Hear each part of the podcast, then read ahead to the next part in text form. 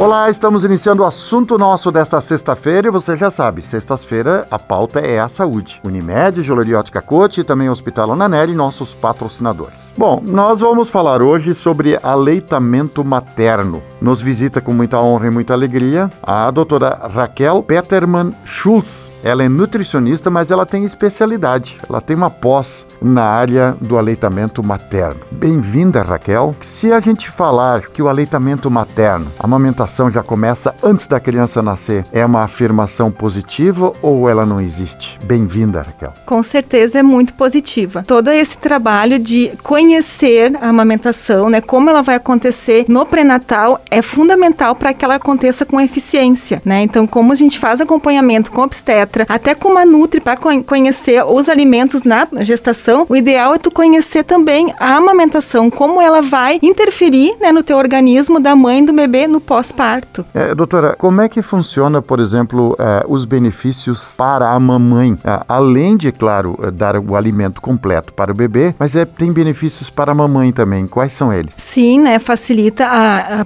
a hemorragia, a contração do útero mais rápido, a prevenção de câncer de ovário e mama, né? Que já tem comprovação, né? Sem falar na parte estética, né? Que a mãe retorna seu peso inicial, né? Muito mais rápido amamentando. Ah, para se ter uma ideia, a, a mãe geralmente gasta em torno de 600, 700 calorias para produzir um litro de leite. Então, a alimentação dessa mãe também tem que ser modificada. Tem que ter calorias a mais para não interferir na produção do leite. Qual é a importância da mamãe querer amamentar, ter aquela vontade, já se preparar antes da criança nascer? Isso, essa preparação é importantíssima para ela conseguir amamentar, né? O psicológico, ele define muito essa questão da amamentação. O querer, porque muitas vezes tem uh, intercorrências como a dor, né? Dói para amamentar. Se a mãe não se preparar antes, ela não vai conseguir dar prosseguimento. Também tem o papel do pai em estar ali e apoiar a mãe, né? Porque não é fácil uma criança, no início, logo quando nasce, ela mama muito seguido. E a gente sabe que acontece as mastites, né? No peito da mãe e que isso dói, machuca. Então, se a mãe não se prepara antes, ela não consegue dar prosseguimento na amamentação. Tem uma questão de, muitas vezes a gente tem que falar também da estética, da vaidade da, da, da mulher, é claro. É, de que forma a mulher pode manter a estética, de, mesmo depois da amamentação? E também qual é a importância, por exemplo, da criança amamentar para a mulher recuperar o seu peso normal normalmente? Sim, a amamentação, como eu já tinha mencionado, ela gasta muita caloria. Então, a mãe amamentando não vai interferir na estética do seio. O seio, a gente sabe que ele aumenta em função de gordura. Após que a mãe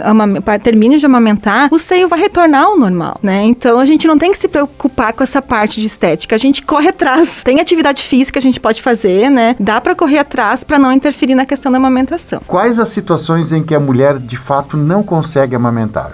Porque uhum. seguidamente a gente ouve dizer que ah, não tem leite, mas por que isso acontece? Sim, tem vários fatores que determinam, né? O primeiro que é o mais forte é o psicológico, né? Uh, às vezes assim a mãe cria uma barreira porque tem que sente dor, né? Dói muito, então não continua. A pega também do nenê, quando vê o nenê, não faz a pega correta no mamilo da mãe, né? Pode acontecer que não dê prosseguimento. Tem também a questão de chupetas, né? Mamadeira, que também interfere, porque a mamadeira é muito mais fácil sucção que o, que o bico do peito da mãe, né? E tem outras doenças relacionadas, como a hipotiroidismo e a diabetes não tratada, né? Que interferem na produção de leite. Como, como se sabe que o leite é completo, que ele está amamentando direito, que tá, a alimentação está perfeita? Ou quando se descobre descobre em que momento pode chamar a atenção de que precisa um complemento alimentar? Ah, boa pergunta essa, né? Essa é a maior dúvida das mães, se o leite é fraco ou não, né? Assim, ó, não existe leite fraco. A mãe vai produzir o leite eficiente para o teu filho. Qual a melhor maneira de saber se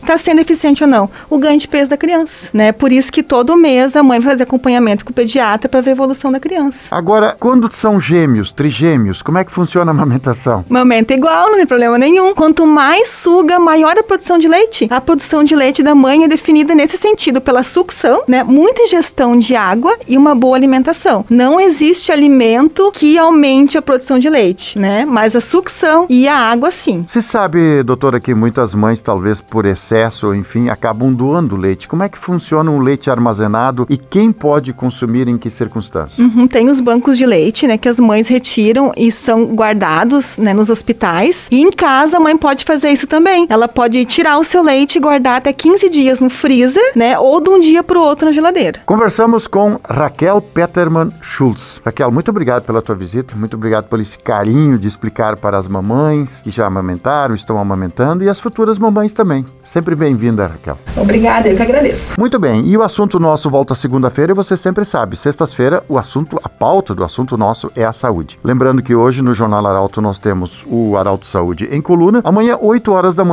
vocês vão conhecer, para quem não conhece, a Raquel Peterman Schultz em vídeo no Arauto Saúde, amanhã no Portal Arauto. Grande abraço, até a próxima edição. De interesse da comunidade, informação gerando conhecimento. Utilidade é prioridade.